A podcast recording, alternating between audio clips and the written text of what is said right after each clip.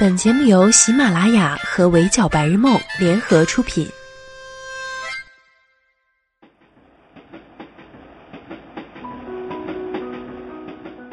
闹钟只能叫你起床，我负责叫醒梦想。Hello，大家好，欢迎收听本期的 Madam 神探娱乐圈，我是 Madam 九九。昨天《妻子的浪漫旅行》一更新，嘉宾们的相关话题就又在热搜榜霸榜了。尤其是买超向张嘉倪求婚的视频，实在是不甜不要钱，谁能顶得住这样的情话？网友们都忍不住发问：想要一个买超这样的老公，去哪里买呀？也有人看完节目成功被种草了跳伞项目，跃跃欲试。这一期节目里，每一对夫妻的婚姻关系都有聊到，但是每一处的相处方式都不一样，也有着各自的甜蜜和困扰。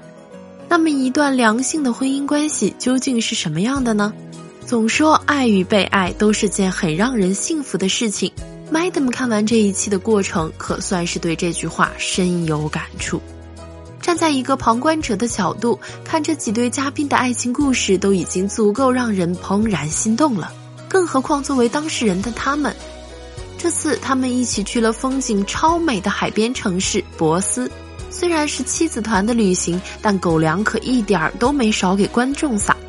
一下飞机，大家就见到了期待已久的接机车。本以为会是第一眼看到的那辆特拉风的，结果包贝尔给他们安排的竟然是旁边的那辆矿车。没错，相信你的耳朵是矿车。哎，矿车就矿车吧，只要心态足够好，矿车也能情人眼里出西施。只要是自己老公准备的，就没有彩虹屁小能手包文婧夸不出来的。包包这爱情滤镜啊，得有两米厚。谢娜开玩笑放话说，包贝尔安排的周到程度决定了包文婧在这个旅行团的地位。话音刚落，他们就到达了旅店，看到了包贝尔给他们准备的卧室。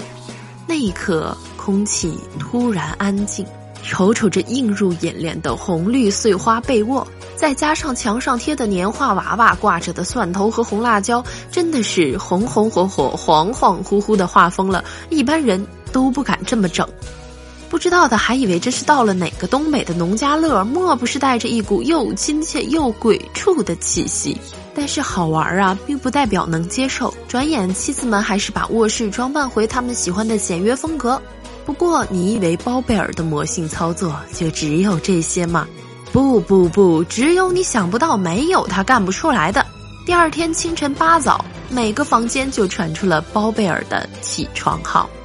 那个魔音入耳啊，简直洗脑。麦他们看完节目以后，脑袋里都回荡着他的“起床啦，起床啦”的那个令人窒息的旋律。得亏大家都没有什么起床气吧，不然分分钟变成暴躁妻子团。这期妻子团挑战的是高空跳伞项目，玩之前老公们大部分都猜测自己的老婆不敢跳。汪峰直言章子怡身上有伤，不会跳的。但事实证明，妻子们可比他们想象的要勇敢多了。女中豪杰谢娜就不用说了，说跳就跳，玩的可嗨。章子怡刚开始有点紧张，但跳下去后还是很享受的。最让人揪心的还是包文婧，Madam 看到她跳伞前的状态，就想到了每次去玩这种惊险类的游乐项目时候的自己，想玩玩之前不停的给自己打气，实际上心里还是虚的不行，随时可能原地放弃。好在有袁咏仪的鼓励和陪伴，包文婧成功突破了自己，相信这勇敢一跃之后，拥抱她的都是最美的风景。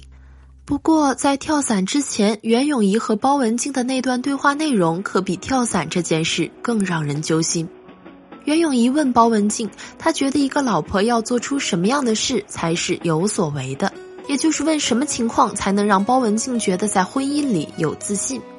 包文婧说，要经济很独立，能够养活自己、父母、孩子以及家人的那种，才能带来自信。不然，她即使把家务做得再好，也会觉得不安。意外得知他有这样的心结，袁咏仪就安慰他说：“一个家庭总会有一方很会赚钱，他是用了他可以去赚钱的机会和时间来维护着现在这样一个很幸福的家庭，有可爱的女儿、健康的父母和爱她的老公。每个人选择的生活不一样，其实无所谓谁高谁低，没必要因此而觉得自卑。”包文婧说，她也想像一些妻子那样，可以不去想太多，可是她做不到。他总会觉得，因为自己没有经济能力而害怕自己仰人鼻息，时常会觉得自己做得很好，时常又怕自己做得不够好，存在很大的不安。这样的状态已经让他自己觉得不开心了。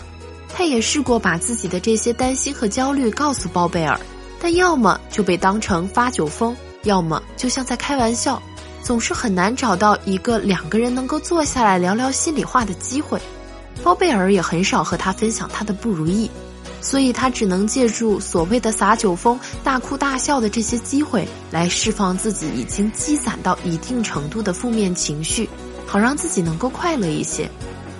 这种极端的方式还是怪让人心疼的。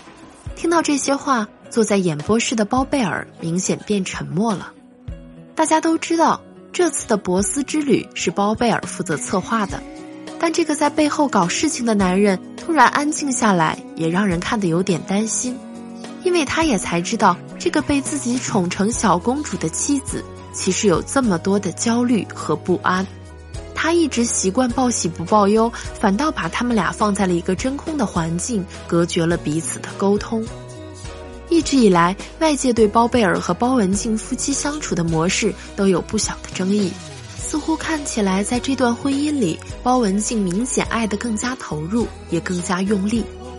从学生时代就开始的恋情，每次在节目中聊到自己眼中的包贝尔，包文婧都觉得他帅过吴彦祖，给他的颜值打分能打一百加，觉得他各方面都很帅，很完美。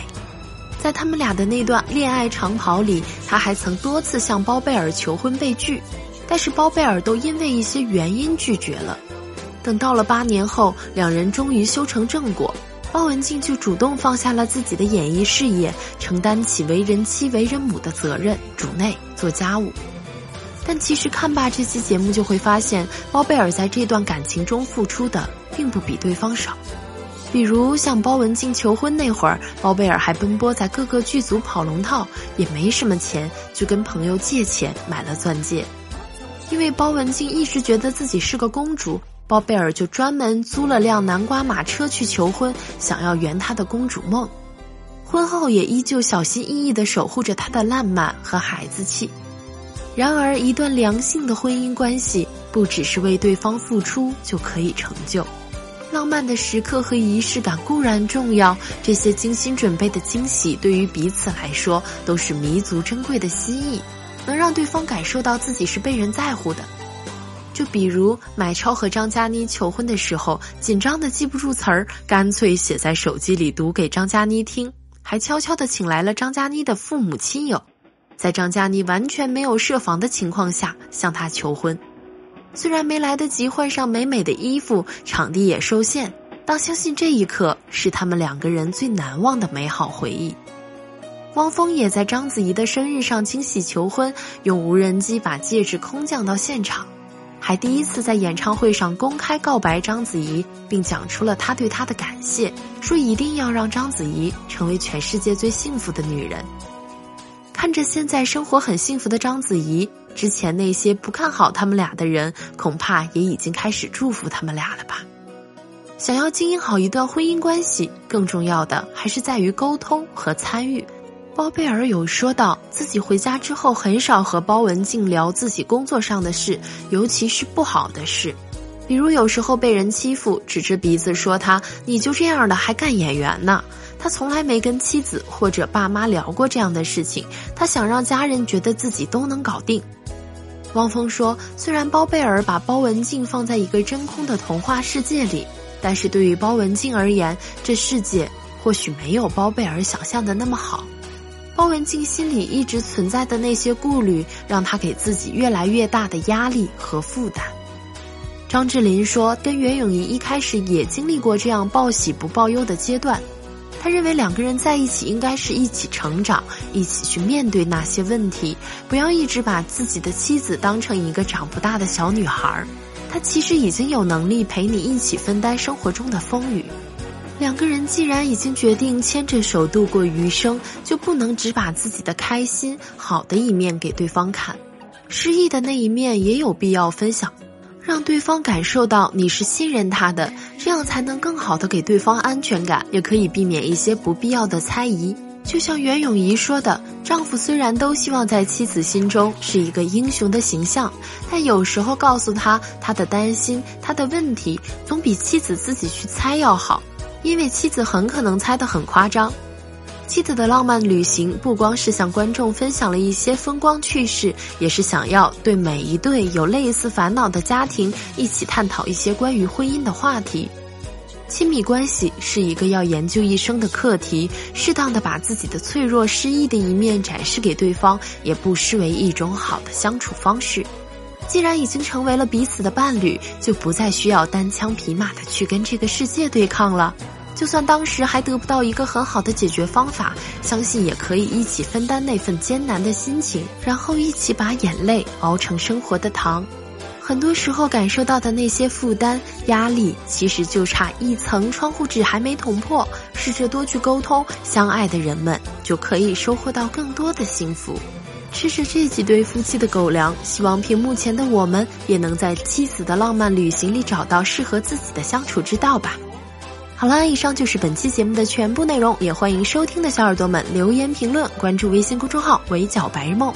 我是主播九九，我们下期不见不散喽。